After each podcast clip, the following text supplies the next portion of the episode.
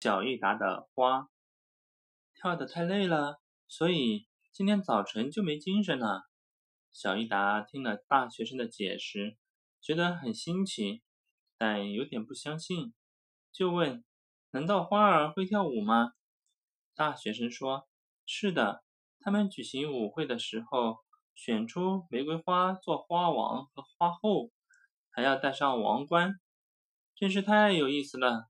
小益达拍着双手，接着又叹了口气说：“我怎么才能瞧瞧花儿跳舞的样子呢？”大学生就教给了小益达一个方法，在半夜的时候，站在窗前朝外边望一眼，就能看见花儿们的舞会了。小益达把花儿带到他的玩具那儿去。这些玩具是放在一个很好看的小桌子上的。他的玩具娃娃苏菲亚正睡在玩偶的床上。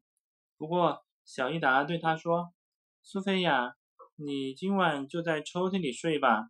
可怜的花儿全都病了，让他们睡在你的床上吧，这样他们也许就可以好起来。”于是，他把苏菲亚移开。苏菲亚一句话也不说。他因为不能睡在自己的床上，生起气来了。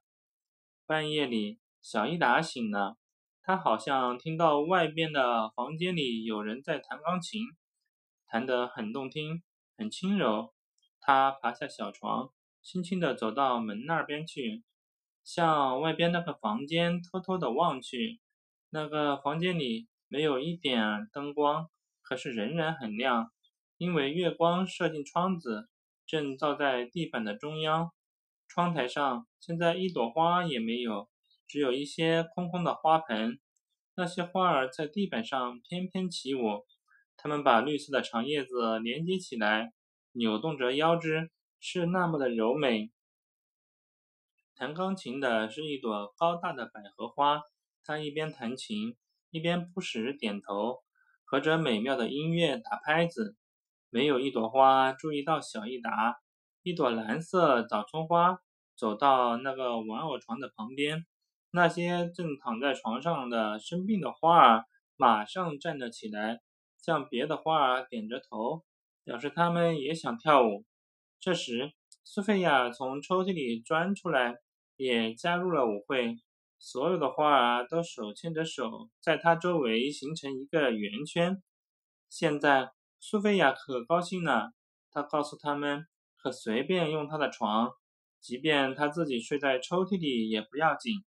可是花儿说：“我们从心里谢谢你，不过明天我们就要死了，请你告诉小益达，叫他把我们埋葬在花园里。那只死去的金丝雀也是躺在那儿的。